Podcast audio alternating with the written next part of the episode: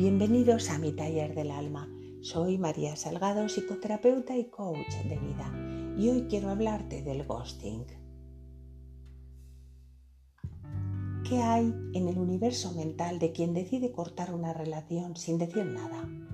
¿Es narcisismo? ¿Es por evitarse una confrontación? Lo cierto es que a veces hay razones que hasta no son del todo comprensibles. La estrategia es la siguiente cuando ya no me interese la relación con una persona, dejaré de responder sus mensajes. Haré como si no existiera para que de esa manera poco a poco se dé por vencida y deje de comunicarse conmigo. La eliminaré de mis redes sociales y haré como si nunca hubiera formado parte de su vida. Desapareceré sin dejar rastro ni dar explicaciones. Esta es la sutil y recurrente estrategia del fantasma.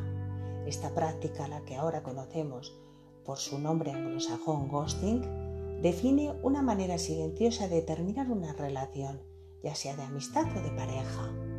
Así, y aunque es cierto que esta práctica ha existido siempre, en la actualidad y gracias a los escenarios digitales se hace más fácil y común. Los expertos inciden en que por término medio esta conducta aparece en relaciones a corto plazo donde no siempre hay un compromiso claro, aunque esto obviamente no justifica el propio acto. Dadas estas realidades tan comunes, en la actualidad nos preguntamos, ¿qué hay en la mente de quien hace ghosting? Por lo general, las personas con un apego evitativo y a las que no les gusta tener una cercanía emocional son más propensas a convertirse en fantasmas la persona a la que le hacen ghosting queda atormentada por un sinfín de preguntas sobre por qué esa persona no responde y ha desaparecido. La mayoría de nosotros tenemos un amigo o una amiga que un día nos llama al borde de la desesperación.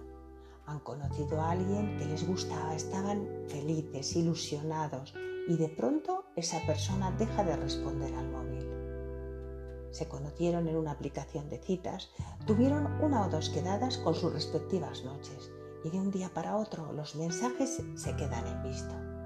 Y no solo eso, ya no les aparecen en sus redes sociales y los audios y mensajes en el buzón de voz se quedan en el limbo, en el agujero negro de un silencio perpetuo. Nuestro amigo nos pregunta entonces aquello de ¿y si le ha pasado algo? No es fácil asumir que uno es víctima de un fantasma y hasta que no se tome conciencia de ello, las preguntas no dejan de sucederse. Ahora bien, hay otro dato no menos interesante. El fenómeno del ghosting es una calle de doble sentido, es decir, muchos de quienes han sufrido las secuelas de un abandono sin explicaciones también han hecho lo mismo alguna vez. Esto nos hace deducir que quien hace uso de esta estrategia sabe que su conducta es incorrecta y que genera sufrimiento. Pero aún así lo llevan a cabo. ¿Qué hay, por tanto, en la mente de quien hace ghosting? Como bien sabemos, nuestra relación con nuestros cuidadores orquesta muy a menudo el tipo de relación que construimos a la edad adulta. Así es muy probable que muchos de estos fantasmas evidencien un apego evitativo, es decir, estamos ante personalidades que manejan mala intimidad emocional y que rara vez logran construir relaciones profundas y duraderas. Quien prefiere eludir el compromiso y la cercanía emocional pasará toda su vida construyendo vínculos frágiles. Por lo general, inician una relación de amistad o pareja para obtener unos beneficios. Cuando ya no hay interés o dejamos de serles útiles, se procede lo que ya sabemos, desaparecen sin decir nada. Asimismo, no podemos dejar de lado la baja empatía de estos individuos. En esta sociedad dominada por la inmediatez y los vínculos líquidos o frágiles, es común que las relaciones duren poco.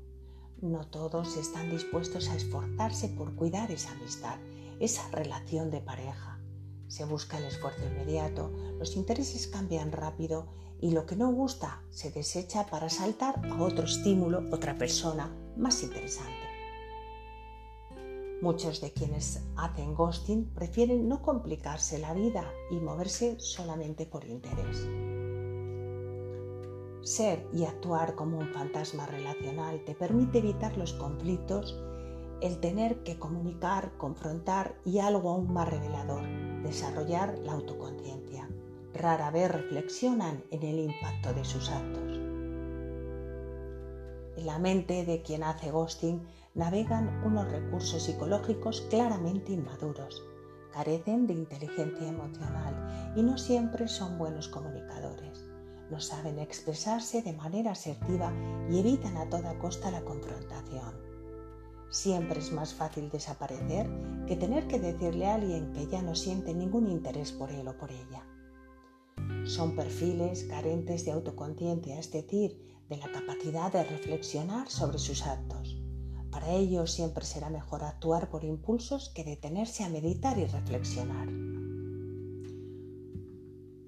Muchos de los que hacen ghosting dan por sentado que la otra persona entenderá tarde o temprano que su silencio se debe a que ya no desea mantener esa relación. El papel que tienen las nuevas tecnologías en las relaciones han hecho que la práctica del ghosting se normalice.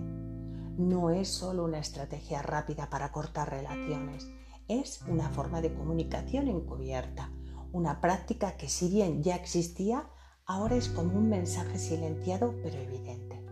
Si no te respondo, hazte la idea de que te he eliminado de mi vida porque no me interesas. Se dice con frecuencia que quien practica el ghosting carece de adecuadas habilidades sociales y emocionales. Los definimos como personas inmaduras carentes de principios éticos y de empatía. Sin embargo, hay alguna situación en la que actuar como un fantasma sería permisible? Lo cierto es que sí. Hay relaciones en las cuales uno demanda límites y cambios a la persona en concreto. Cuando un lazo de amistad y de pareja es abusivo y no hay visos de que esa conducta mejore, desaparecer es una salida aceptable, siempre que hayamos agotado estrategias como la comunicación y las demandas asertivas no queda otra salida que irnos y cortar ese lazo. Si las explicaciones ya han sido dadas con anterioridad, no hay necesidad de repetirlas. No responder ni llamadas ni mensajes es un acto de salud mental para quien busca salir de territorios relacionales dañinos. En este caso estaríamos practicando un ghosting de supervivencia y no hay nada malo en ello. Y para terminar, te agradezco mucho tu compañía y si te gusta lo que comparto, sígueme, suscríbete y compártelo para no perderte ningún episodio. Me ayudarás mucho a seguir creciendo. Y recuerda, abraza tu luz y no la dejes apagar.